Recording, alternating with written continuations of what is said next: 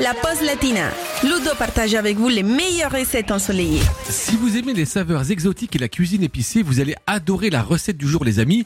Je vous propose de préparer un délicieux curry d'échine de porc pour 6 personnes et pour lequel il nous faut 2 kg d'échine de porc désossée, 3 oignons, une pomme, une boîte d'ananas en rondelles, 40 centilitres de lait de coco, 2 cuillères à soupe de pâte de curry, 2 yaourts nature, un bouillon de volaille, 30 g de gingembre frais, une cuillère à café de graines de coriandre, une cuillère à café de graines de cumin, encore une cuillère à café de curcuma cette fois, 4 cuillères à soupe d'huile, un bouquet de coriandre fraîche, du sel et du poivre. Pour commencer, et ne vous inquiétez pas, c'est assez facile, vous allez couper la viande en cubes d'environ 2 cm de côté, éplucher et mincer les oignons, peler et râper séparément la pomme et le gingembre.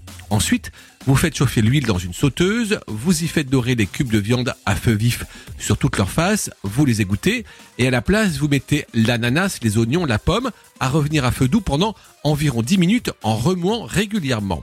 Et puis, vous ajoutez alors la pâte de curry, toutes les épices et le lait de coco.